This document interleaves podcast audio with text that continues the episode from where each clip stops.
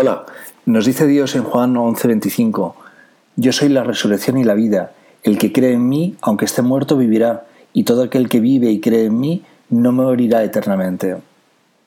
No miréis al cielo esperando que cambien los acontecimientos, sois vosotros los que tenéis que cambiar.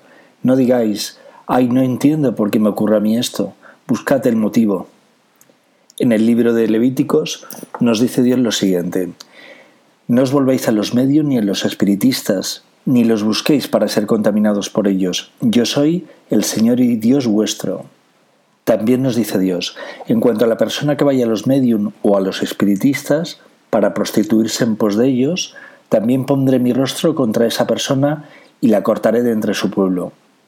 San Pablo nos dice, el Espíritu dice claramente que en los postreros tiempos algunos apostatarán de la fe, escuchando a espíritus engañadores y a doctrinas de demonio.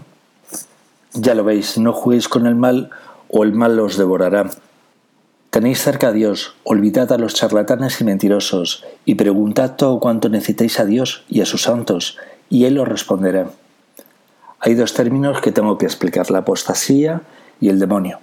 La apostasía es abandonar la fe, aunque tal vez los apóstatas nunca tuvieron fe, porque hablaban de Jesús, pero sus obras nunca fueron buenas. Sus obras no se correspondían con una fe verdadera. Luego fueron falsos creyentes, seguro que os suena. Os recuerdo que una fe sin obras es una falsa fe. El otro término es el demonio. El demonio es el adversario o enemigo de Dios. Mientras Dios intercede junto a sus santos por la salvación de todos, el mal o demonio se burla tanto de Dios como de su pueblo. Demonio es todo aquel que os acusa de vuestros pecados, que no quiere vuestra salvación sino vuestra condenación, es el acusador. No quiere que adoréis a vuestro Dios, sino que le adoréis a Él. Seguro que os suena. Eliminad el ocultismo de vuestra vida, cartas de tarot, magia, ouija, espiritismo, y viviréis. Si destruís vuestro templo interior, templo del Espíritu Santo, con el ocultismo, moriréis espiritualmente. Alejad a vuestra familia de ello antes de que sea demasiado tarde. ¿Realmente pensáis que los que han perdido la fe están para reírse de algo? Esos están más bien para llorar por una eternidad si no vuelven a Dios.